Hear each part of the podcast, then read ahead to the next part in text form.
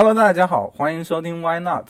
呃，我是 Alex。今天我又是通过一期网络录音的方式，请到我一个朋友，呃，跟我来聊一聊读书这个话题。来，谷子，嗯，介绍一下你自己。啊，我是他的，实际上就是高中同学。然后我呢是一个编辑，现在在一家就是中小规模的出版社。啊，具体的就不说太多了吧。然后我也是因朋友介绍暂时过渡，然后来做这个工作的。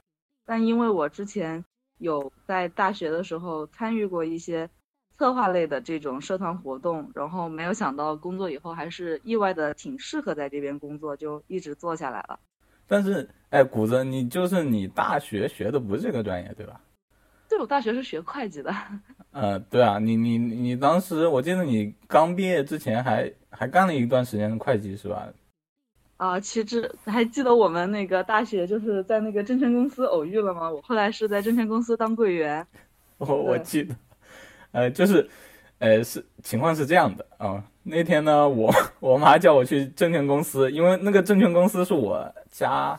我姑姑她在那里上班，然后我妈叫我去开个户，然后发现谷子在那里实习，我说也太巧了吧。对，就要说到那个学专业的这个问题，然后其实，在那个证券公司工作，应该也算是金融行业的工作。嗯，我在那个大学，说实话，那个会计学的不是很好，然后我就有，不管是在做这种策划类的这种社团活动，还是自己去考一些证去找实习，我想找一些。就是，因为我对那个本身学的专业，实在是兴趣上和水平上，我觉得就是不足以支撑我成为一个专业的人。我想要找一些，就是从旁侧找一些突破吧。嗯。然后，但是我觉得我还是不够，当时可能还是不够有勇气。我我找这个证券公司的工作，就相当于我们专业很多同学毕业后也去考了银行。嗯。然后现在你要去银行办业务或者取一些外币啊什么的。可能就要到柜台去，就是现在基本上都在做那个工作。然后我毕业的时候也一样，只是说我的前面没有玻璃，对，还工作的环境还没有我同学他们安全。但是，哎，你现在的呃工作可以就简述一下吗？就是是是算图书编辑吗？还是什么？是的，然后我们现在是在做策划编辑的工作。虽然我还是一个入行一年的新手，但是做这样的工作吧，其实出版行业它的这个流程不是很复杂，所以熟手他自立门户也是常有的事情。因为总的来说，策划的水平和能力，它还是这个吃饭的本钱啊。只要你自己这个本钱是攥在自己手里的，所以。熟手嘛，我就说常常就是到一定时机成熟了，他也许就会自立门户。嗯，然后，哦，要还是要搬出我学会计的一些小知识，就是他他就能够自己来把握利润的这个收支分配，就是有自己经营的自主权了。嗯，就是你怎么入行的嘛？你你怎么从会计跳到这个这个的出版行业的？对，你要说入行，我从正式的实习工作开始，就是单位给签发实习交到学校那种，我就是去的那个金融公司。为什么呢？就是那个收入还可以，因为当时 大学嘛，其实我们大学那个业余生活，呃，尽管你自己很努力的去探索呀什么的，我也去其他地方打过工啊什么的，做过很多尝试，我觉得就是还是。可能也是时机未到吧，当时缘分还没有到，就没有说像这现在这样啊。我做了一个工作，然后我觉得我很喜欢，然后我也有能力做下去，就还在不停的尝试中，就是这么试着试着，他就要毕业了，然后我就得正式找一份那个工作了。然后这不是考了很多证嘛，嗯，说起来也跟找这份工作差不多，就属于那种单位录了我，然后我也觉得单位蛮蛮好的，然后我就去上班了。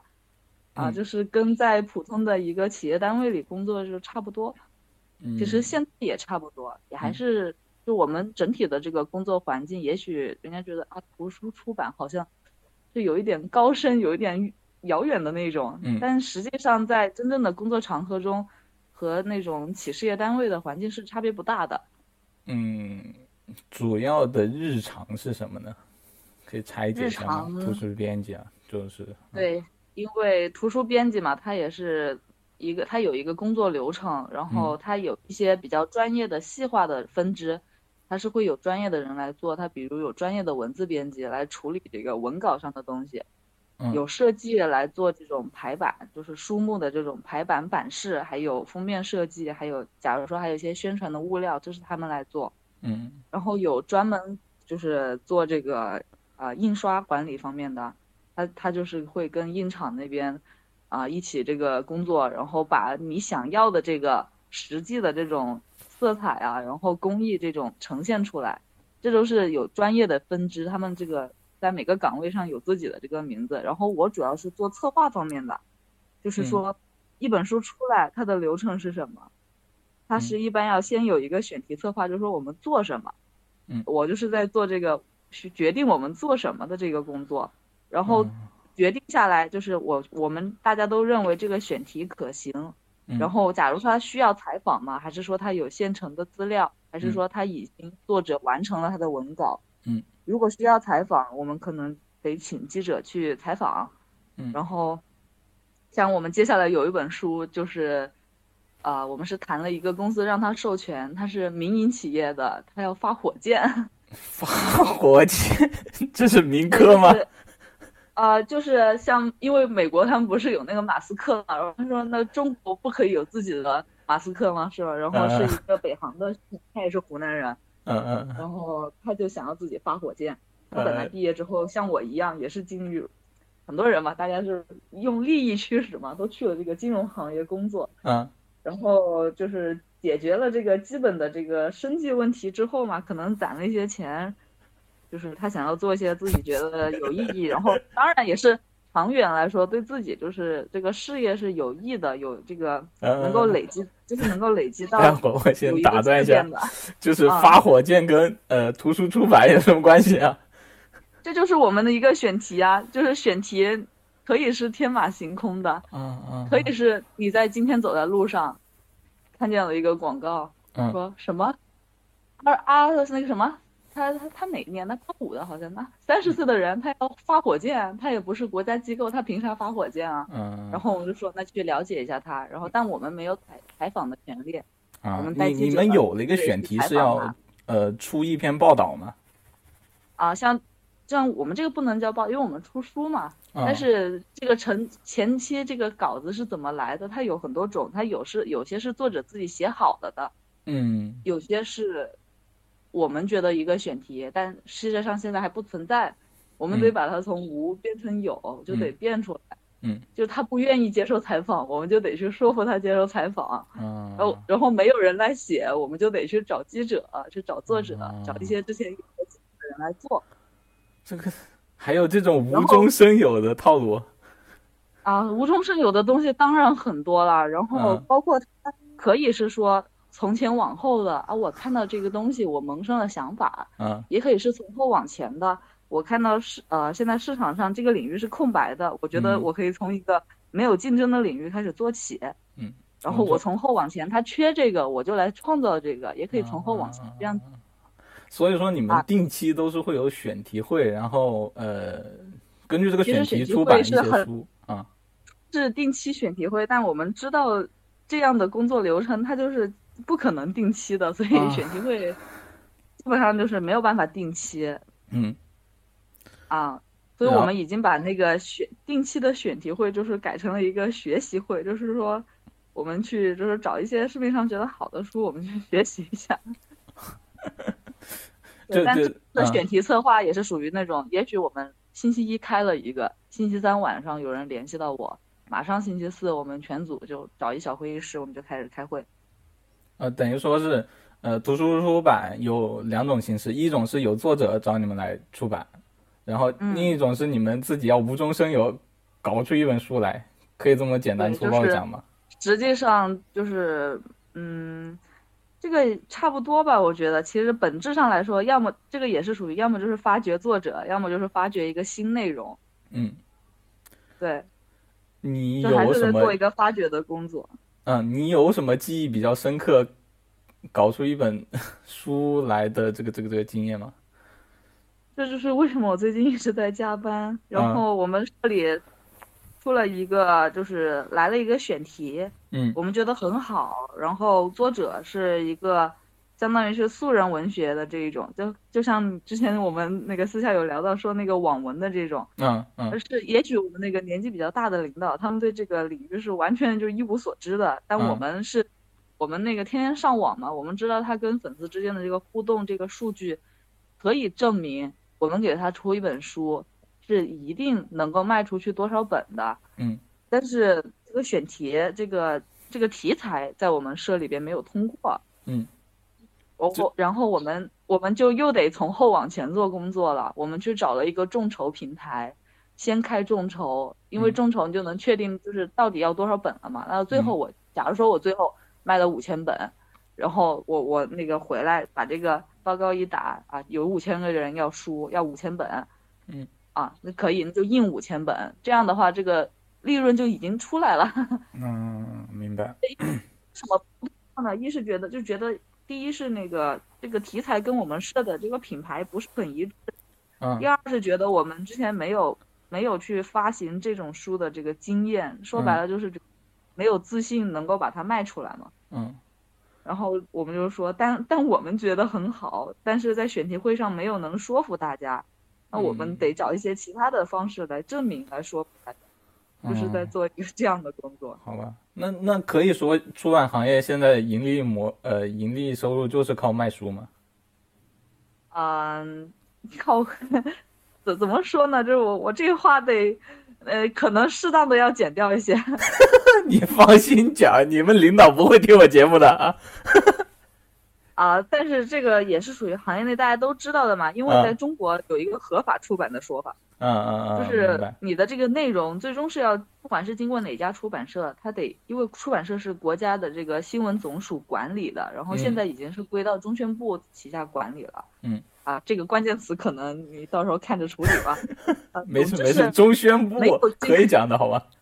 总之是没有经过这个，嗯，我怕被检索到嘛，是吧？说一些啊，就是你这个，假如说你这个，我们不能宣扬这个封建迷信。嗯，对。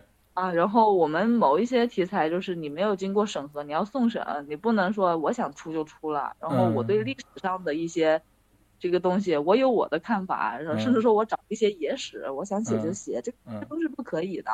嗯，所以说出版社就是你要合法出版，你必须最后是要通过出版社的。嗯，现在出版行业的现状其实主要就分两块，一个是传统的出版社，第二个就是文化公司、文化品牌。嗯，因为我们知道那个经营执照上嘛，你开一个公司，它是有一个经营范围的，然后你有那个范围，你就可以做这件事情。嗯，假如说我不是出版社，但我想做一本怎样的书，嗯，作者我给找好了，稿子我给整理好了，嗯，排版设计我我也能弄得这个漂漂亮亮的，但我现在得出，我得把书出出来，还是得找出版社最后。嗯，所以说所有的，但是我可以跟出版社谈。你看这个前期的策划工作，这个创作的工作是我来做的。那我认为以后的这个销售的这个销售方式啊，然后销售的分成啊，这些就是可能就是由我来提，由我来决定，就是合作方式可以去谈。哦，所以说所有的合法出版物都必须通过出版社。对，这是这是一个可能，因为在我进入出版行业之前，我也是不了解这个的。啊。所以说我前面提到的出版行业主要盈利就是靠出书，所以没有错，可以这样说，对吧？合法出书，嗯，因为假如说你自己，我我我做一个小册子，但是我是办一次活动，嗯，我活动那个我这个可能收一个门票啊，然后嗯，啊，但是我卖的这个小册子里边我也也是像书一样，就是图文并茂的，但是我这个也许我就可以不需要一个出版社来给我出。就我可以作为一个文创赠品这样子，嗯，怎么界定这个东西？它也许就可以不要，怎么界定？就是嗯，你是否上到这个市面上公开发行去卖？啊，明白。对，而但是你要想这个，这这这这这就是怎么说呢？生活处处有擦边球吧。嗯，你要说如果你我一本小册子里边十万字，嗯。汉字十万字，你这个你要说你是一个小册子什么的，你可能说不过去的。如果你拿出去卖的话，除非你是说我企业内我弄一次这种年会活动，嗯，啊，我我这个员工我人手一本，这个是可以的，嗯。但是你如果在市面上公开发行，就像你说我我自己我整理一本习题集，然后我那个同学我们人手一本，但我不卖，我不产生这个商业活动，这个没有说不合法。嗯。但是如果你那个公开的到市面上发行，我弄一公众号，我一全国各地发了，最后挣了五十万，嗯，这个就得有人来找你了。所以说，现在出版的大头，你们出版社做的大头，是不是主要还是偏什么呃工具向的书，比如说青春励志，然后经商管理这种这种类型的书？这个就这个就是我前面提到的这个品牌嘛。嗯，你那个像这种励志类的很多书，嗯，是那种文艺类出版社出的比较多，就是跟他们的品牌是一致的。然后什么金金融经济。嗯，还有经营管理这种书，就是那种带经济词号的这种出版社出的出的比较多，或者是说有一些大学的这一种，就基本上它是都可以出，像什么北大出版社、清华出版社这样的综合性大学，所以各种书其实就是都可以出。你们出版社主要负责什么？我们就是做经济类的书比较多。嗯啊。经济类的，是是是，对，所以也还算我学的专业不算完全跑偏嘛。嗯，对，可以算是。所以说机场那种都是你们出的是吗？机场对，机场那种书是 灵魂的拷问。企业家读一读吗？那个反正读完了下飞机也不记得拿的那种。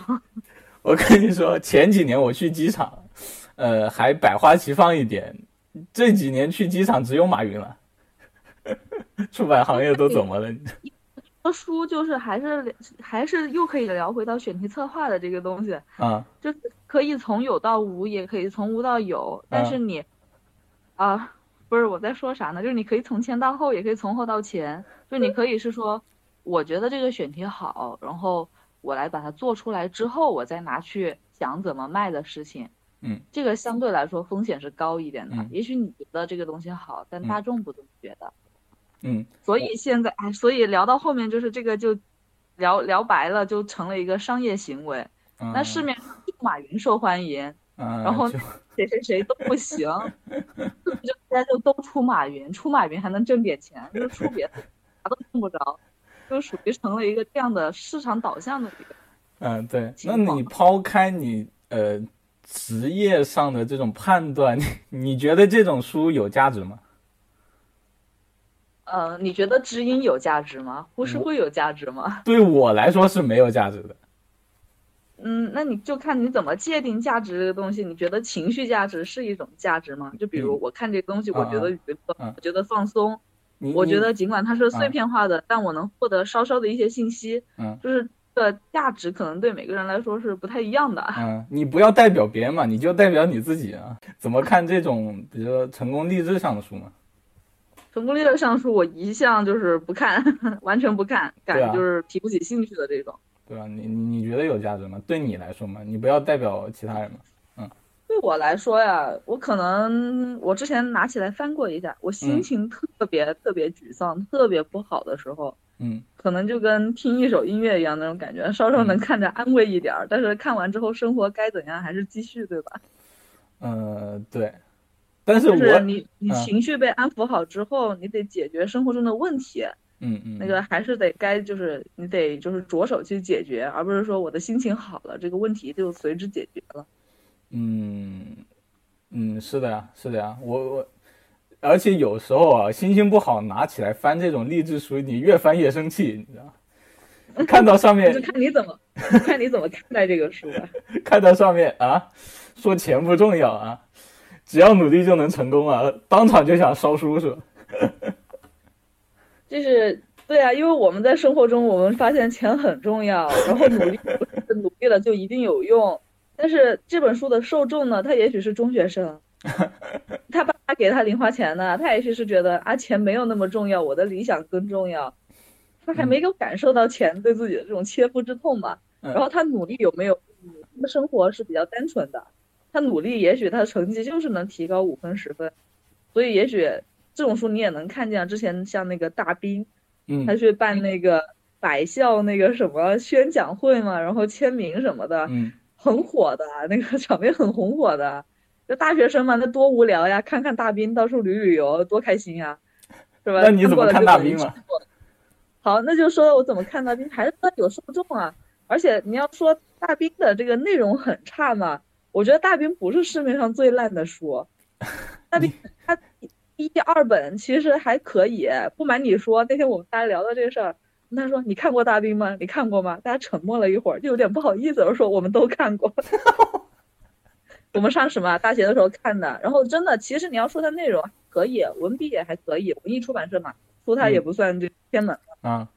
但是它是为啥呢？它是后来一直出，一直炒冷饭，偷懒了，它内容上偷懒了，你知道吗？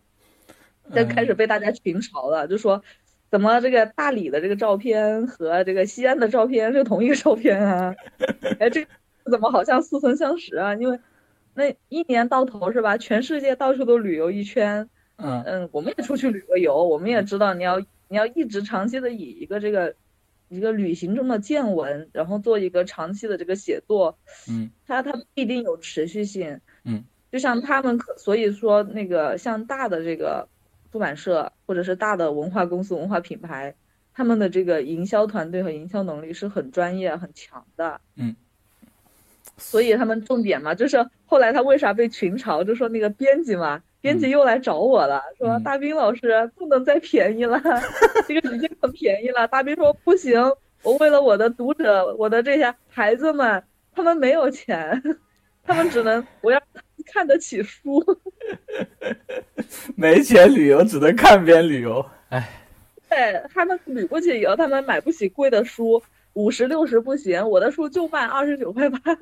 哎，我我真的是。说你要在市面上是最烂的书吗？我觉得那个那种炒作一些什么那种帅哥美女啊，然后弄成那种写真集，夹带一些随笔文字那种，那种我更加是觉得不知所云。嗯，就大兵就写了本故事书嘛，我觉得他他有点有点可怜。其实他不是那个因为炒冷饭跟那个出版社这样子。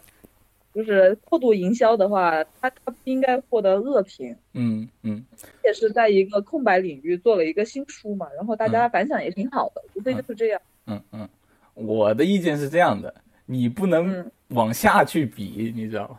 就是他把他自己定在一个什么位置上，那你看看他德不配，配不配位嘛？对不对？他就是嗯，觉得。就是我觉得市面上有些对他的评价有点言过其实了，什么文笔豪放啊，有千钧之力啊，这这这种评价我就觉得，呃，搞笑吧，这顶多顶多就是一个升级版的故事会，但是写升级版的故事会，大学生还会找他签名吗？其实你真的就是怎么说呢？就是说的我有一点不好意思，因为也许这样的这样的东西就是那个编辑写的。我的妈呀！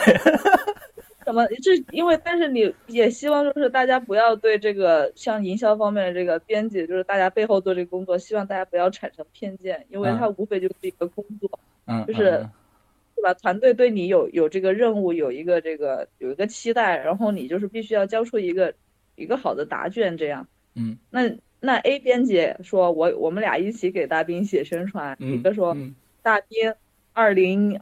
两千二零一零年以后是全新升级的故事会，嗯，然后第二个大兵那个千钧之力，然后四处游行，然后怎么怎么地，就是我我相信那个 A 编辑，他他他可能是吧，可能工作不保，然后你要是从专业的人来说，你也会觉得 A 编辑不，他就仅仅就是不专业，嗯，能能写广告语吗？你这么你家这么写广告语？是啊，我。但是我跟你说，言过其实的广告就是处处可在，就是因为可能我们入行了吧，就是对这种东西非常免疫，就是基本上就是文笔千金之力，那就相当于是什么什么什么，就是大家心里是有个数的。啊，这个确实啊，也是我们近年来这个华文的这个创作的这个领域里边，就是好的内容少，然后尤其是好又嗯好又受大众欢迎的这个就。更少了，在方面有一些小众的这个作家，他们的这个水平是很高的。然后你你每年就可以从文学奖里边的那些书里边，你可以如果有兴趣的话，可以找来读一读，就是他们一定是不会让你失望的。但是很小众，小众到大家做这个书开始，就是只打算在小众和专业的领域里边去推它。嗯，一是嗯，本来是比较深刻的书，呃，就难读，销量必然会差；二是就近几年的通俗小说吧，就比如说大云这种通俗小说，也没有什么好的作品。就没有什么算得上。你知道，通俗小说这个有一个很尴尬的事情，我再举个就是就是其实听起来挺悲哀的例子。你说之前那个冬泳，嗯，就是微博上老是被 Q 到的那本书，嗯，是说那个易烊千玺在那个 ins 上还有哪几个明星就是都提到过他，嗯，然后易烊千玺多少粉丝呀，是吧？那大家就都拿去买，嗯，问他们冬泳买回去读完了吗？嗯，然后大兵的书买回去，据我所知，不少人都读完了。嗯，也许冬泳买回去，漂亮的冬泳跟爱豆同款的冬泳封面拍个照，发个微博，发个发个朋友圈。嗯，但是真的读完了吗？然后他觉得好读吗？他他觉得他怎么评价这个书呢？这就是说，通俗小说必然就是像故事会一样啊，我那个坐个大巴，然后上个厕所，给他一翻就翻完了。嗯，冬泳也许买回来之后塑封都不拆。嗯，这这这就是。市场就是就是大众就是如此，你不可能说把所有的为什么有阳春白雪和下里巴人？下里巴人不是骂人，嗯，阳春白雪的东西它就是受众很小，下里巴人的东西是通俗的，俗到不能再通俗，易懂不能再易懂，然后每个人都能读，读完就就也没什么特别的意义，反正是读完了。嗯，对啊，对啊，对啊，我觉得你不要站那么宏观了，你老是为你们出版行业说句话，没有人诋毁你，你放轻松。没有没有，因为 不是啊，因为我们这就是我，你不要像我觉得你至少还是对这个文化行业是有有一定的这个兴趣，也有自己就是私下也读一些书。嗯，但我在入行之前，我那个工作嘛。嗯，就是我当时的工作其实也蛮单调的。我在做那个柜员的时候，嗯，你要说那我我看的书是什么？考证的书，嗯，其其余也许我偶尔那个觉得有趣的网文，我在手机上读一读，嗯，不怎么看书。嗯，我那个时候也许我的状态就是代表一个普通的大众读者吧，嗯，就是看数据书，嗯，就是，哎，所以所以我还是觉得。可能还是跟我学专业的出身那个有关系吧。我觉得剖析到最后，出版也还是一个商业行为，它也不高尚。嗯，对，就是说出版行业有很多高尚的人。嗯，对，就出版行业不承担传播文化和教育这个责任，对吧？他本该传，他本该承担。嗯，但他在社会的这个属性中，就是被这种反复的敲打。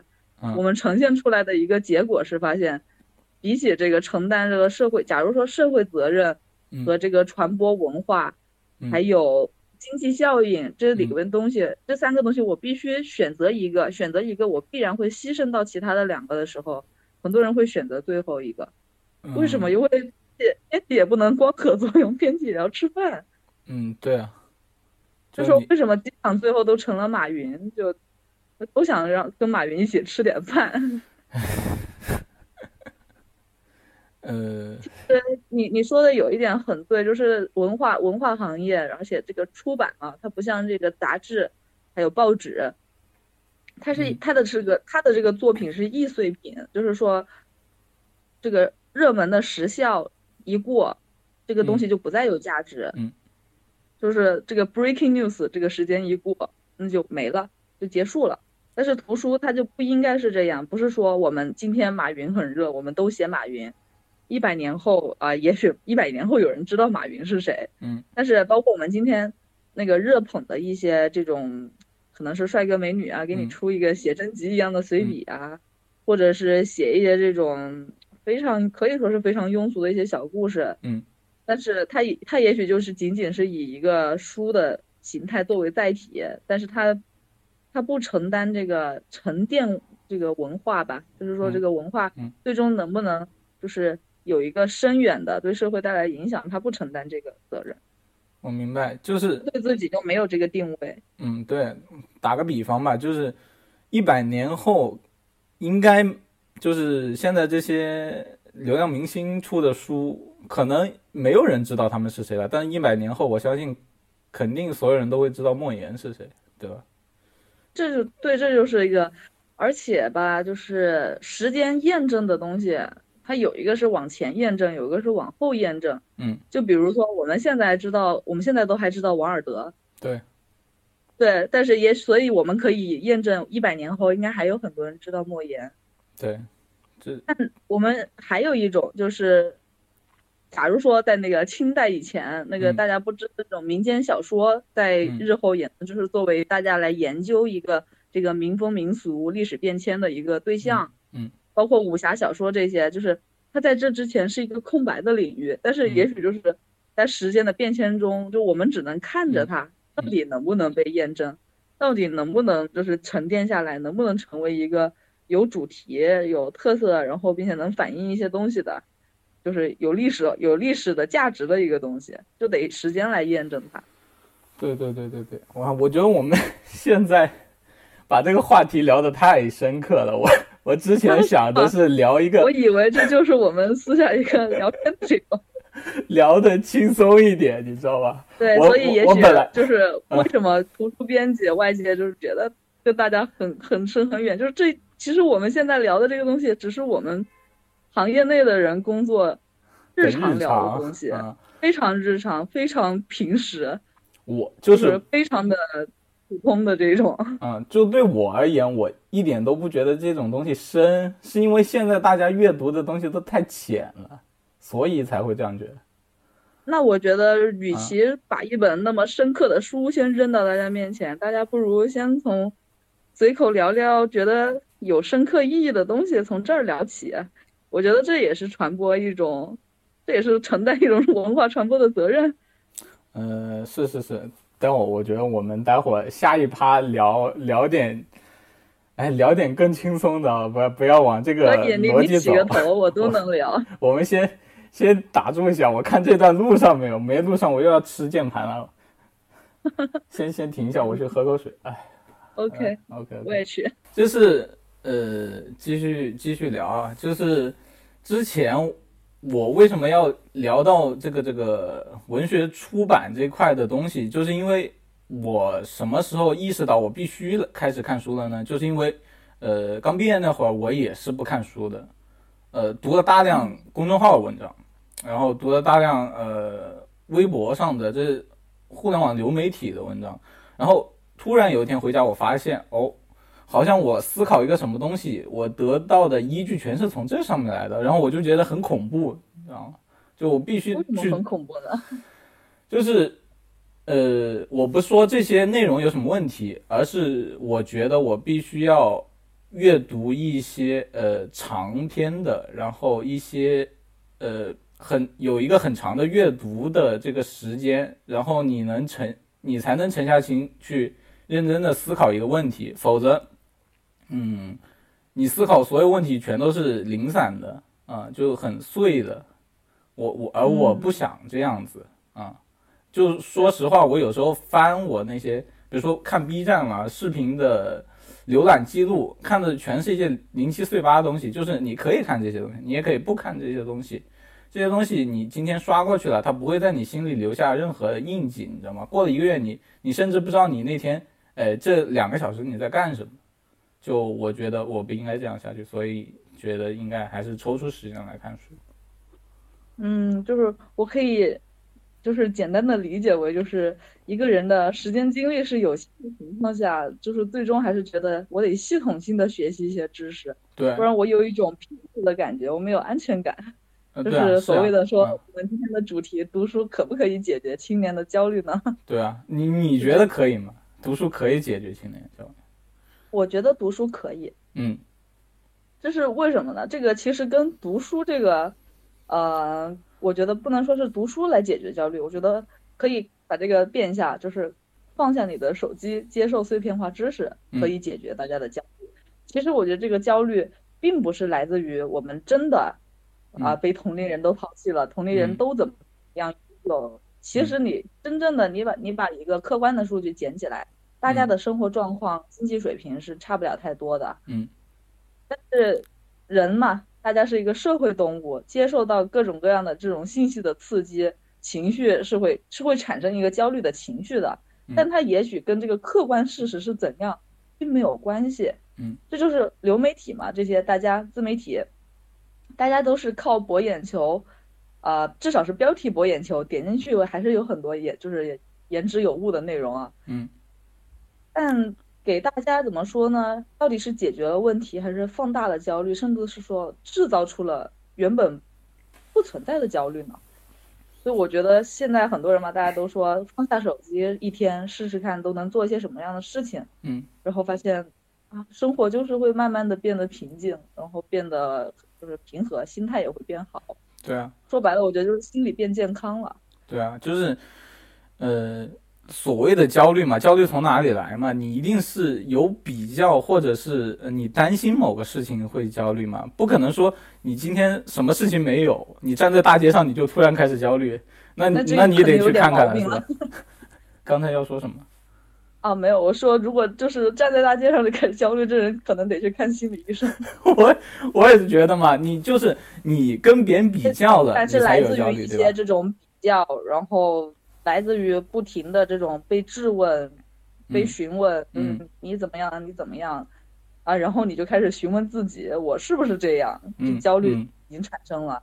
对啊。但焦焦虑对大家就是有激励作用吗？我觉得。按现代社会每个人身上承担的焦虑，这个负面的作用，我觉得是大于了正面。对啊，就有多少人因为焦虑，现在我觉得已经有 PTSD 了，你知道，就是每天晚上睡不好，然后纯粹就是因为焦虑睡不好，然后呃不能健康饮食啊这些什么的，就负面影响是远远大过正面影响。是啊，读书可以解决青年焦虑吗？可以，然后好好吃饭也可以，周末天气好的时候出去散散步也可以。嗯，但是一直刷手机应该就不可以。对，就是无论用什么方式去解决焦虑，反正玩手机是解决不了焦虑，所以少看一些碎片化的内容是不是更好？你觉得？呃，碎片化的内容，我觉得它的载体只是从从前的故事会和知音换到了手机上。嗯。但是也许知音一个月看一本，我不记得知音是周刊还是月刊，我小时候看过不少呢。然后，嗯，它但是你可能一个月看一本，然后上面的故事它也经过了一些筛选。嗯。过于露骨的、血腥的那种。经过了一些筛选。也不会，其实知音已经挺。知音，我觉得就是，也许就是当年的咪蒙啊。现在咪蒙，我们都好久不见他了。我跟你说，你博眼球嘛，不是有知音体嘛？对对，就是我必须要说一句，你知道我小时候在我妈呃房间里看到一本知音，我翻开里面看到一个标题是什么吗？什么呃痴痴情女呃为爱仇杀小三，到底为哪般？全这种血腥内容，你知道吗？你要说现在你上知乎搜一下那个小三到底该不该打，下面的每一篇故事，稍微让编辑就是处理一下这个标点和语法错误，都可以上知音。知音如果是知音的公稿，应该从此开始变得源源不断而已。但是并没，知音在他自己的竞争领域内没有被打败，在另外一个新的领域内有一个新的载体。嗯，我一天就可以把你一年知音的内容全都放在上面。嗯，对。的读者不用等，我今天一天就能把一年知音的故事给读完。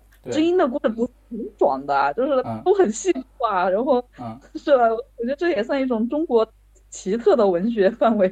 哎，对，就是啊，你想杀时间，你是可以去看微博看知音的，但是假如你真正要学习内容，我是绝对不建议从呃互联网上去学习内容的啊。这个是确实是这样。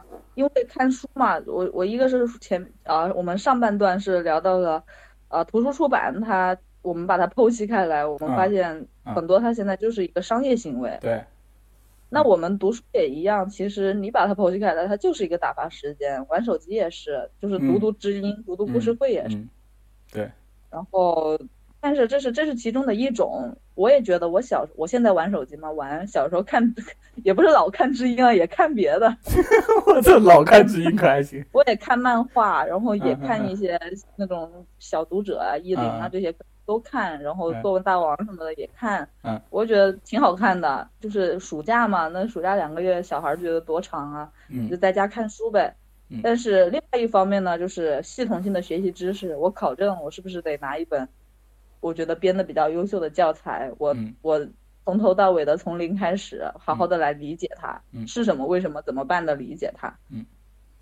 对，现在市面上就是有一些工具书，工具类的书，就是包括它是什么什么速成手册，然后什么什么小白书这一种，其实它可能就是介于我说的这两种情况之间，它能稍微的说兼顾到一些这种，就能兼能它能兼顾到经济效益，然后也让你就是简单系统的学知识，但你要深入的话，你还得去看专业更专业的书。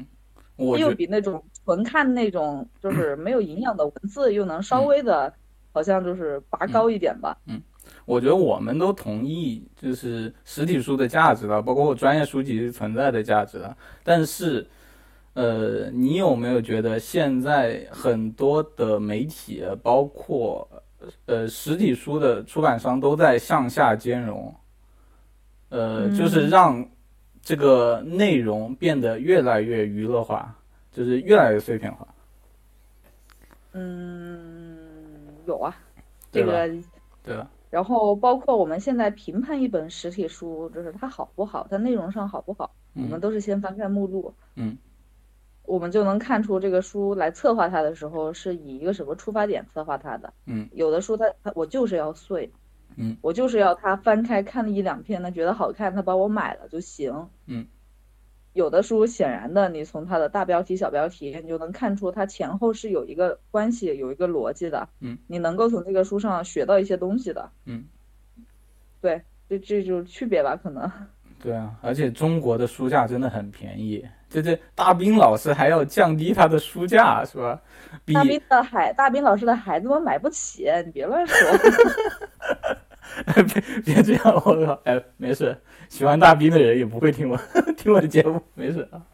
没有啊，我我没有贬低过大兵，包括我觉得大兵写的那个故事真的挺有趣的。我觉得大兵比其他的这种鸡汤励志书作者稍微的有一点操守，就至少他确实是出去旅游，然后是遇到了一些有趣的故事，他讲给大家听。那大家从小孩开始的不都喜欢爸爸妈妈给讲故事吗？嗯，这个我觉得大家喜欢看故事，这个还还是没有什么可耻的。然后大斌老师我也说了，他那个营销过度了嘛，他没有，他这个东西，他旅游旅到后面，我估计他也写不出来了，写不出来太太太就是跟之前有所区别的东西了。嗯，但他书又想继续出下去。嗯，我我其实我其实大兵这个事情，我我我可以就是给大家，这也不算内幕吧，就是大家就是干媒体或者媒体擦边工作的，稍微深扒一下都能知道。嗯，我们那个。学的时候常看的一些花火呀，那种言情小说杂志啊，嗯，他和大兵他们做的这个出版社是同一家出版社，同一个传媒集团，就是也许他们，呃，很有可能用的是同一个营销团队。啊。其实你不要小看这样的出版社，觉得他们就是这个出版品牌啊，觉得他们就是就是出这么这么肤浅的书，嗯，他们是这样，这所以说商业行为嘛，它有有好也有负面的，嗯。好的呢，就是说，像比如该出版社，它既出这种很通俗的文学，然后在营销上花大价钱，然后挣更多的钱回来。他去干什么？他去发掘一些，因为他们总的来说还是他们那个传媒集团文艺旗下的文艺出版社是比较优秀的一家。嗯，他们去发掘一些有潜力的作者，然后市场空白的小众领域的这一些，嗯，很优秀的作者，嗯，然后去。给他版税，让他写，然后鲁迅奖、茅盾奖这些，很有时候就出在他们这种里边，这也也算他们的一种经营策略吧。但是你说他们的这种商业行为，是不是对文化的这个保护，然后传承是起到了一个积极作用的呢？我因为经营嘛，大家得两条腿走路，这个饭也要吃，然后我得挣了更多的钱，我才有能力，我才有本钱去支持那样子我觉得有潜力的作者，我去发掘他。嗯，我就关于大兵，我就此打住，不要再黑他了。我觉得啊，我们没黑他，我们一定在这年，我们从头到尾没黑大兵。大兵讲故事比别人讲的好，完毕。哎，行行行行行，就就此打住啊。就是，嗯嗯，这你看科幻科幻小说吗？小时候就是童年以后就看的不多了，因为那个也是中国嘛，华文市场里面当时还算比较热的，后来就看的越来越少了。那你看《三体》吗？你看过《三体》？我没有看过《三体》。你呃，什么阻止了你看科幻小说？你就不是这个菜是吗？这个就不是你的菜。我确实不是这方面的菜。嗯嗯。就你知道什么阻止了我看科幻小说吗？看中文科幻小说啊？你也不喜欢看？我说的我这么小心，早知道你也不喜欢看。我是喜欢看的，我是从小喜欢看科幻小说的。但是长大之后，什么阻止了我看呃中国的科幻小说呢？就是封面。这个科幻小说的封面啊，前几年啊，你是不知道有多丑。你你上网去搜一搜那个《三体》的封面，你就知道了。我知道这个，我知道。那都是什么地摊上卖的吗？里边没看过，外边还是看过的。对，就是他们，就是现在图书出版行业估计也知道这事儿了。你知道，这几年把再版的《三体》封面做的稍微好看了一点，嗯。其实其实东西就是还是说那个受众他喜欢的问题，受众他就喜欢知音写的那样，然后他就喜欢青春文学上那个画的漂亮的插画，嗯，然后喜欢这个科幻小说的这个群体，他也许对封面就是没有那么在意，你弄几个飞行器，弄几个星云，然后大家觉得啊可以就也不关注，然后他一翻开书，对里边的内容求知若渴，嗯。但是呢，因为他现在红出圈了嘛，说白了还是就像欧美欧美的书籍也是一样，欧美的那些文学作品，他们一旦是被电影这些改编了之后，他们重新刷就是再版出来的，一定是电影海报的演员的那个就是照片封面。嗯，对，就是他们那边已经几乎是约定俗成了。然后我们也一样，《三体》它原本是科幻的小圈子里边就是很有名的书，然后现在。越来越多人知道了，海外也越来越多人知道了。它有了，它被赋予了新的商业价值。那么，是吧？有新的商业价值，就有经费了。以前可能真是没钱，就只能 PS 弄两个星云，然后弄一个飞行器，弄个小人，就是这样。还是有钱好办事儿呀？你觉得吗？呃，我我是这样觉得了。那你现在还买实体书吗？买呀，我经常买。其实，嗯，就最近买过什么？呃，你比较喜欢的书吗？最近其实是我参加一个活动，然后那个活动的门票价就是书的定价，然后他送了那个书本的一个本身和一些周边，是上海译文的一个就是蛮也是业内蛮有名的一个人，就是一个老编辑，然后他现在也是独立门户出来单干了，做自己的这个图书品牌，他就是专门做这个欧美文学的，他本来也是这个外国语大学毕业的嘛，嗯，然后做的那个。呃，萨萨萨利鲁尼的南南方人说不清楚啊，是爱尔兰的，爱尔兰的一个九零后文学家。然后这本书叫《聊天记录》，它的这个封面就是很好看。然后我翻了一下书，也蛮有趣的，我都已经在看了。是小说吗？是小说，是一个现代的一个小说，因为作者九一年的，年纪挺轻的。那那我还蛮感兴趣的，就是现在都可以买到，对吧？对，这个书已经加印了。嗯，我们去当时去参加活动，因为我们是编辑嘛，有这个。一般来说，书它有一个版权页，就是它会在你翻开封面之后，它还会有一个写着标题的那一张纸，那个叫扉页，新扉的扉，扉页，扉页翻开扉页的背面一般就是版权页。如果这个地方没有，一般就在整本书的最后，它就会有书相关的版权信息，比如它什么时候出的。然后策划它的人是谁？作者是谁？印了多少册？在哪儿印？在哪儿发行？这些都能看见。嗯啊，然后当时我们去参加活动嘛，这个也是经常业内学习啊。然后一打开，啊，人家都已经加印了，加印就是个好事儿，就说明你的书受欢迎，卖得好。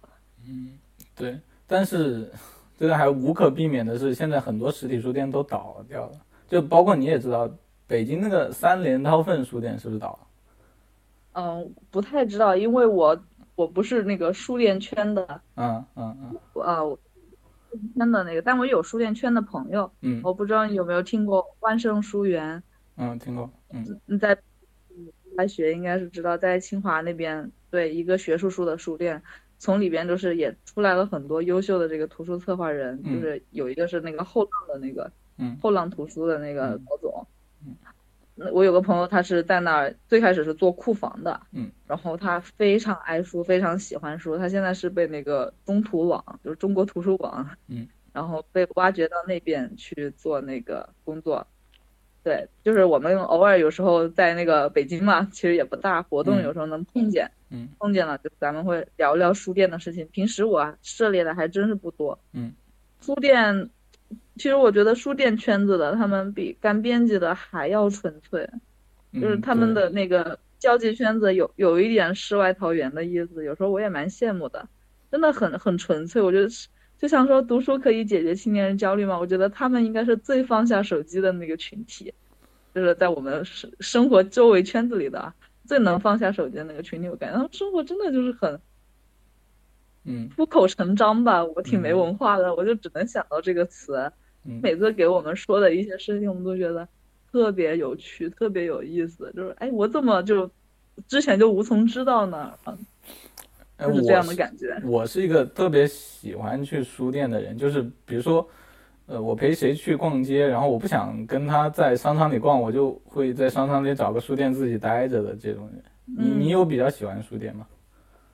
商场，我我我我书店，我觉得谈不上喜欢吧，就是有我就会去的那种，有就能逛逛的那种。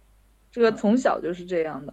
嗯，对，而且我送礼物。有时候送别人礼物不知道送什么，我就喜欢送书，你知道吗？这个选项是首先是不会错的，其次它代表一个你个人的怎么说价值观。嗯，对，而且这个书店吧，其实书店就跟出版社一样，还有文化公司，大家都是在做传媒，这个就是把内容输出的时候把的最后一关，都是这些，应该都是可以说是这些机构在做。对。而且我觉得，所以就说你对到底什么样的文化能够被广泛的就是推广，是有一有一个选择权的。嗯，对，而且我觉得无论是电子书，就 Kindle 这个东西再发达，实体书永远是有存在必要的呀。因为对啊，你那个考证你不能长期的看那个电子屏幕，眼睛很累的。你只想到了考证是吗？是这样，因为现在。可能我们那个原来同学圈子里面吧，除了考证，然后爱读书的人还真，还真是因为他们考证，所以还读一些书。就是跟他们这个圈子以外的，也不需要考证的人，我觉得他们一年下来一本书都不读，是很正常的事情。这个我觉得还蛮或者他们再往前五年也没有没有读过一本书，这个真的很正常。这个这个的，我觉得这个是算有点可怕的一个事实哎。啊，对，就是可能跟国内外比起来，会觉得，哎，怎么这中国是独树一帜的，有这种情况呢？对啊，而且啊，为什么我喜欢实体书呢？就是，呃，包括我之前去日本嘛，我其实什么东西都没买，我就去那个是叫鸟屋书店嘛，就买了几本书，对，鸟屋书店吧，呃，先，况且这样称它为鸟屋书店。就是买了几本，那个字我查过。嗯，好吧，好吧。鸟屋书店，对，就是有它里面有很多呃印刷很精美的，然后它会给你仔细的把那个书皮给包上，然后这这种日文原版的书就当做一个收藏价值也是很好的，嗯。对，其实这个如果因为现在时候也不早了，但是我们如果还继续聊的话，这个也。有我有我有一些小的知识储备可以分享一下吧。嗯，你说，就是这个版权书的这个问题。嗯，就是中国其实现在还存在一个情况，就是中国图书市场啊，就是外来和尚还是比较好念经。嗯，然后我们去打开那个招聘网站，版权编辑比一般的那个策划编辑那个收入有时候还稍高一些，当然就是对你这个呃。一是选版，就是选书的这个眼光，还有你自己的这个外文水平是有个要求的。然后，呃，我可以说我们这一次谈话，你有给我一个提纲吗？你说呀。呃，就是因为你有，就我有看到一个，呃，宣传唯心主义的书籍，《秘密》《水知道答案》《活法》这种强调吸引力法则的书。对对。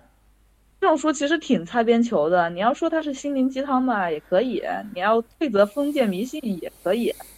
然后我跟那那个，因为我有个同学现在就在日本那边工作，还有在那边还在念大学的也有。嗯。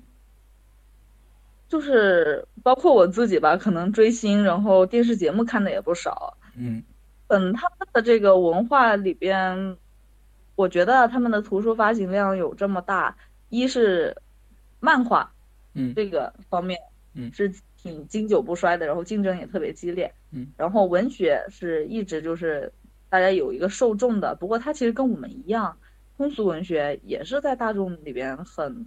就是很推广的，而且他们的年轻人比我们还就是比我们还肤浅，我就直说了吧。嗯。然后他们的很多电视节目，那种养生节目，那种很很脑残的那种也不少。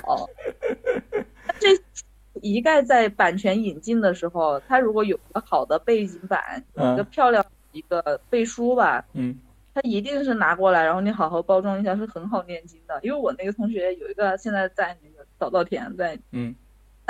工科的，他自己不过他文学的东西看的不少。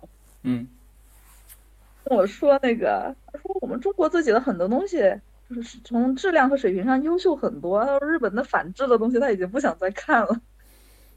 他本地的本地的那个年轻女生说话的聊天的时候只会用 N 五的词汇，就是，对，就说大家平时的生活聊天是很没营养的，就也是爱刷那个 SNS，就是。ins 传个照片，然后去网红店拍拍照什么的。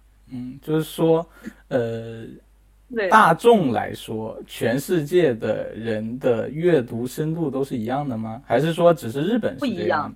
几乎一样，几乎一样，真的。嗯嗯。是，然后相对的说，可能像上次参加那个活动，呃，作者还请来了另外两个年纪稍长的一个爱尔兰，两个爱尔兰的作家。嗯。然后。啊，现场嘛，我估计是有很多那个英美文学专业的一些大学生什么的，嗯，大家提问那个提的挺有深度的，都是说这个国家啊，它有一个气氛，嗯，有一个这样的气氛，就是包括他曾经出的这些名家叶芝、王尔德，然后爱尔兰在这个国家的这个历史的上也是有，它有它有伤痛，嗯，的那种历史，嗯，然后然后现在人口也是还在外流外迁的一个这个情况。但是他说去爱尔兰那个旅游的时候，哎，大家晚上就喝酒啊，然后街上狂欢啊那样，然后感觉也就是可能不像那个他们曾经读的像《杜柏林人》书里面那么灰蒙蒙的、那么暗沉的、那么沉重痛苦的那些，就说好像跟现实为什么有一些不一样呢？然后我们说，那生活它毕竟是生活，对大家然后全是这个，我也可以说吧，就是。但他们都有王尔德有叶芝了，但他们晚上还是喝酒啊，还是在酒吧喝酒啊。嗯，对对对，就是，呃，大家在日常生活中没有必要让自己变得那么沉重嘛，毕竟没有必要沉重。对对对，嗯嗯，然后所以说这也就导致了大家，也许说我是我是名家也好，但我上厕所的时候也看读故事会。嗯，就是。生活中，所以说全世界，那你就说更加大众的读者，他没有这方面对思想、对一个历史有一个研究需求的，大家的生活那个生活的阅读深度，它就就到那儿为止。嗯，对。人对跟自己不感就是不太相关的事情，就很难提起一个兴趣的。呃，对，而且现代人可不可以不读书呢？我觉得是可以的，因为你有。很多很多的呃，可以从互联网上了解到的资料和知识，比如说你看呃十集的什么 BBC 出的呃纪录片，你也可以得到知识。然后你去看那个地球脉动，你把它的纪录片都看到，你也可以得到很多关于野生动物啊，然后这个整个地球环境的知识。我觉得是这样。对啊，而且纪录片。纪录片如果要比起来的话，它可能就是要要跟那个电视节目、综艺节目、娱乐节目这种，嗯，就是做一个平行比较吧。它本身也是，如果在这个纸媒里边来说，嗯，它也就是说，它也是图书的这种，跟图书差不多的一个载体。它是一个比较严肃的、正规的、有体系的东西。但是我们也有更多的杂志，它是娱乐杂志，然后音乐杂志，然后大众读物。然后，所以我们的电视节目更多的也是快乐大本营。对，就是之前不流行一句话嘛，“人丑就要多读书”。但是，就是你看书也是有高下之分的，就和你看节目也是有高下之分的。你刻意去选择有深度的内容，才是更重要的一件事情。嗯，对我我同意有高下之分，因为之前也有一种观点，就是说，嗯大大家都是读书嘛，就是你读书，我看电视，好像怎么的我就低端了，就是我可以说这个内容上，它它的关于就是有没有长远的价值，这个这个是可以有一个高下区分的。但是如果你要说我我个人我来选择的话，那我觉得，呃，我今天想认真的看一点高的东西，明天想看一点下的东西，我都会看。因为我也是个普通人。嗯，对，就是说到底啊，我们对普通人要求不要那么高啊。好像这个国家青年不读书就会，这个国家就会怎么怎么样了？其实也不尽然，我是觉得不尽然。对，尤其每次我我非常同意我同学说的那个日本的年轻女生聊天只会用到 N 五的词汇，嗯，就是那种好厉害吗？真的吗？他谁谁谁，我谁谁谁，嗯。就连那些东西啊，无非就是这样。然后他们人均阅读的那些书里边，有多少是漫画，有多少是车站买的小说，看完了就，他们不是有那个文库本吗？嗯，就是特别小小的。然后我我我很喜欢那个，就是从装帧这个上面，我我是挺欣赏的。但是它是文库本的载体，它就是去有意的去承载一个肤浅的内容。嗯，对。哎，日本他在他在当时在做这样的推广的时候，也是认为，就像有一个修女，她说，她她她上到街上去救助那些那些孩子，他给他们喝米粥，然后有人说孩子都这么瘦了，都不给孩子吃点肉，他说，那至少我在给他们喝米粥，但你什么都没做。嗯，对。日本以前他们也最开始也就是为了消灭那个文盲，一跟我们一样，就是给大家就是做这种大众的这种。文化普及吧，就是你愿意看点故事会也行，至少你识字了。至少从今天开始你识字了。这这说回来啊，说了一个有意思的东西，我还挺喜欢看你啊，各位同学，我还挺喜欢看谷子同学在微博上转发那些东西，我觉得挺逗的。什么？转发了什么呀？我都没有没有太去回顾这个。是什么日本迷惑行为大赏啊？就你之前说的，只会说 N 五的。那些女孩喜欢看的那东西，你知道吗？啊，不是日本什么电视剧啊？网上我也一样嘛，我就累的时候，我也在网上看一些猫猫狗狗什么的。对对对，我还觉得挺有意思。是这样，就是全世界大众普罗大众嘛，从数量上压倒性的，大家就是普通人，就是普通的不不能再普通，俗的不能再俗的人。我也是一个。对对，好那。你就要聊到，你觉得实体书会一直存在下去吗？我觉得会啊，会吧。明年后年也有，还是有要考证的人。哎，这个实体书行业就靠考证 撑支撑了，是吧？靠教育嘛，考证也是一种一种就是细分的教育嘛。那你说我们还是有那么多孩子出生，他们要上小学、上中学。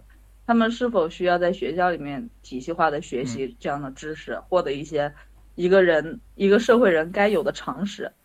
就就做这种常识教育，我觉得是脱离不了实体书本的。嗯，对，就是因为实体书嘛，它它总的来说还是有一个质量把关的。就比如微博，今天我发了一条，哈哈哈，那个猫真丑，就能发出去。但我写一本书不能这样。这这个就属于一个质量很很差的一个书，因为图书还是说，就像你说那个有高低之分嘛，你对自己有一个质量上的要求，然后你总的来说会汲取到就是更优更优质的，然后更好的一些东西。对，然后这里我们的教科教科书其实是，现在你要说市面上到底有什么好书，我觉得那个中小学的教科书可能确实挺好的。对，这里。我就要就是强烈安利一本书，就之前我看的一本书叫《华氏四百五十一度》，然后这个书也被改编成了电影啊，电影我没看过，这书我就看了还没读完，就是讲的是一个什么故事呢？就是呃，就是一本五十年前嗯的书，然后差不多那个时候就是一个反乌托邦的小说，然后讲的就是未来世界里面，呃，主人公是一个消防员。然后，但是他的工作就是烧书，那个那个是一个很消费主义导向的社会。然后这个主人公，呃，把每天的工作就是把所有的书一页一页烧掉。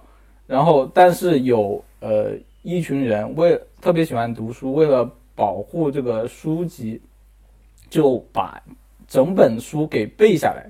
然后之后这些呃被政府所怎么说所抵制的人，因为那个时候政府是不鼓励读书的，并且要销毁所有的实体书籍。那这些被政府所抵制的人呢，就组成了一个联盟。比如说你就是苏格拉底，然后你就把苏格拉底所有的书全都背下来，然后传给事后的人。这样即使他们把呃所有的书烧掉，这个人类的知识还是可以一代又一代的，呃，就是传承下去。就看感觉他们是一个反政府组织是吗？一个游离在这个主流社会之外的。对啊，但是我当时看这本书，我就觉得很恐怖啊！万有可能未来没没准我们未来社会有可能就会变成这样的，谁知道？嗯嗯，谁知道呢？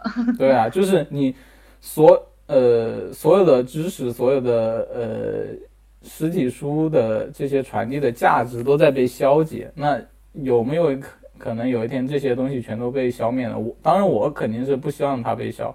销毁的嘛？因为我有时候我买过来很多包装很精美的书，我有时候哪怕不看，我也会就是随手翻两下。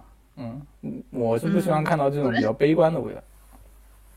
这个这个也许他是有有就是在影射和反映社会上的一些行为吧。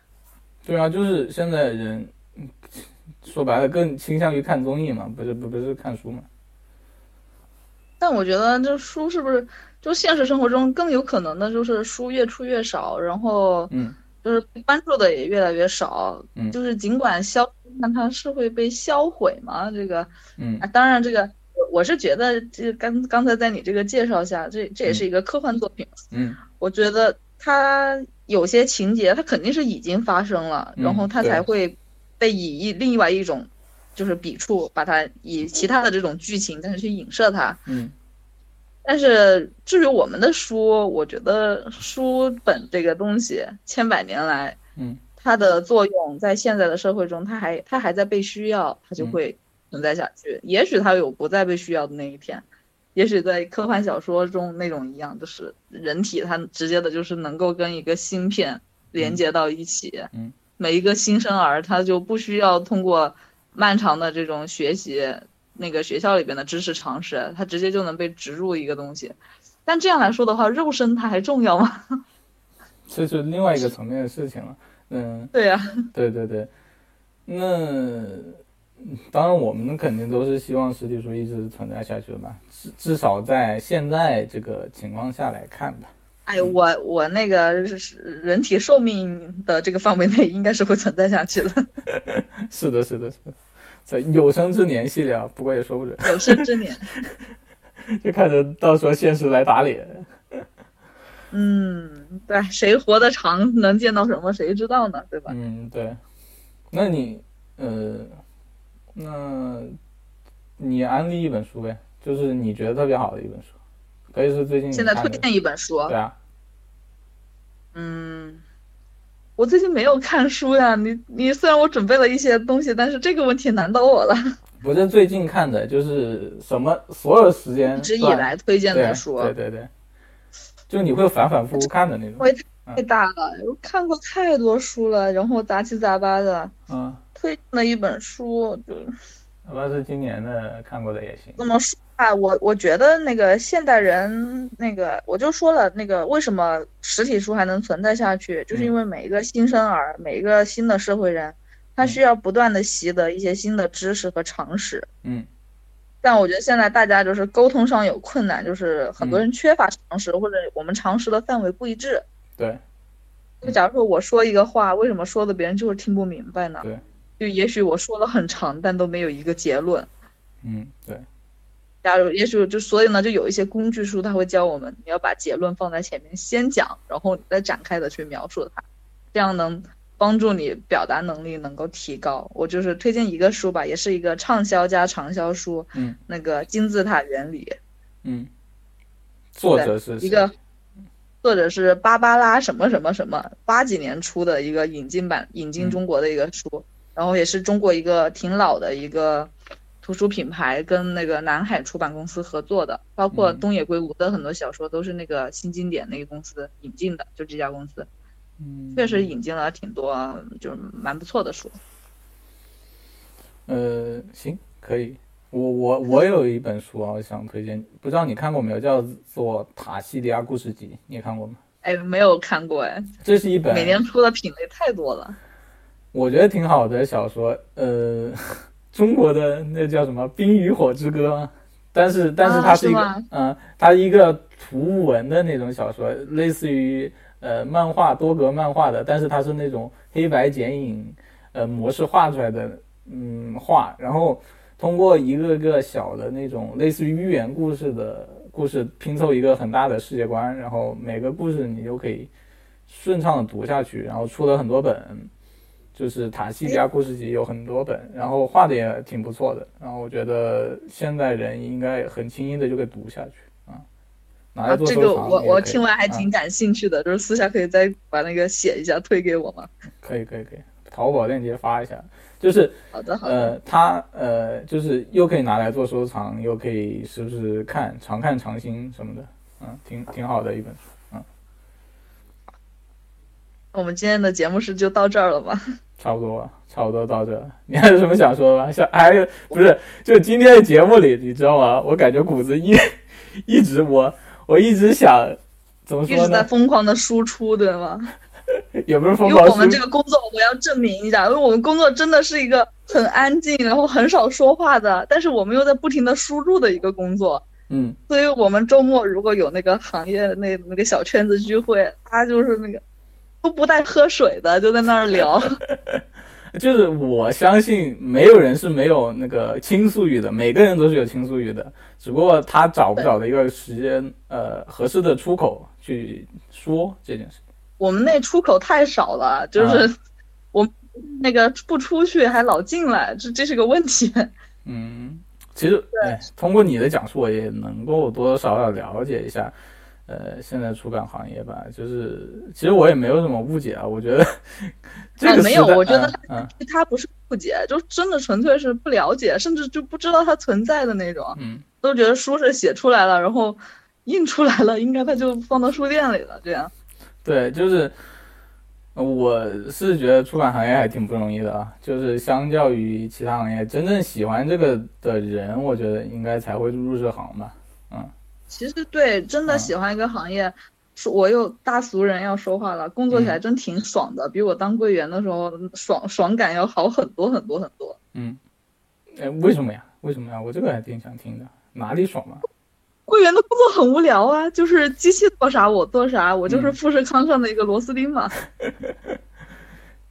嗯，就是嗯，柜员的工作，他他那个很细致，他要求很高，他确实让我得到了一些锻炼，但是就是。嗯，不代表我长时间的能在这里就是汲取到更多的知识，嗯，或者更多的技巧，嗯，就是基本上一年左右你就可以是一个熟练工，然后你如果一直干这个岗位，你就是不停的在重复这样的事情，嗯，就是拿规，最后就是把它就是简化成了这样，新的规章制度下来，熟读，然后跟系统里边的操作匹配起来，嗯，然后有这种系统。就我们还算那什么的，就是有系统问题，我们还能解答。像有些公司，它可能分得更细的，它有专门的这种运营来解答，有专门的技术配运营一个小团队，柜员就只办业务。像很多银行就这样，他都不需要解答，他只给你办东西，他不用跟你解答问题。嗯嗯，对，所以就是我觉得吧，就是。这这要聊到一个上班的问题，可能有一点跟今天读书的主题有稍微有点偏差，因为我们现在一年毕业嘛，大家现在也是工作到第三个年头，嗯，就是上班上来上去，我发现工作环境就是差别是不大的，嗯，就像板吧，你说它是一个有点高山流水的，那是不错，但是就是把它剖析开来，它很多还是一个商业行为的逻辑在。促使他做各种各样的决策，做各种各样的行为。嗯，上班也是啊，就是你发工资，然后我好好上班；你发工资，我认真上班。你要我学，我就去学，就是这样。嗯，对，就是这样。那那那那这，嗯，只能说干编辑吧，有一种就是自己在做一些积累的感觉，会觉得更满足一些。那那你对现在的工作还挺满意的吧？挺满意的，工资也比之前高。桂圆是有多惨嘛？主要是来北京了。这这这期节目是桂圆劝退指南了。桂圆也不劝退，因为我很多同学，大家。干柜员这个工作不抱怨是不可能的，嗯，但是你总的来说，你背靠一个大集团，你不用想很多事情，嗯，单位不会拖欠你工资，嗯，然后福利也比较好。如果你决定就是毕业后就要回到自己父母身边，想要在小城市生活，嗯，就是小城市他就住家里啊，然后工资几千块钱，福利也很好，公积金也很高，嗯，就就能生活呗。小城市大家。还比其他人生活水平水平要高一些，对，所以同学很多抱怨归抱怨，也没有从那个行业里边出去。对，就感觉谷子太能聊了，以后以后还有其他话题，我们也可以。不是你给我列的这个提纲太详细了，我看的时候整个的就是说，天呐，你这么认真，那我也得做一些准备。我哎，你知道吗？我之前啊，就是没有提纲那些节目聊的飞的呀，我天。有提纲挺好，因为我我我你们现在可能是很能聊，像我们早期做节目的时候是会会冷场，会大家都是紧张的，嗯，而且但可能跟我们这个就是在线这个连线这样聊天还有点不一样，因为我们那个是两，假如说两个主持人搭档啊，然后一你是直播播出去，嗯，你对自己说的这个话，那时候我们大学生嘛，说白了还是水平太次了，嗯。很紧张，怕自己说错什么不该说的东西，嗯嗯，怕自己普通话说的哪个地方说的不对，说的不好，嗯，然后不能有空白的时间太长，因为是直播，嗯，然后那个说话声音还要有一定的修饰，嗯，然后什么喷口水呀，然后刺声这些就是都得注意着，然后，哎呦那个，那以前录的节目那叫一个烂啊 推荐一首歌放在最后面了啊啊，太好了，然后就啊。好吧，感谢大家收听这期节目，也非常感谢谷子啊，大清早的饭都没吃陪我们聊聊聊天。那这期节目就到这里，嗯，跟大家说再见，拜拜拜拜，嗯，拜拜。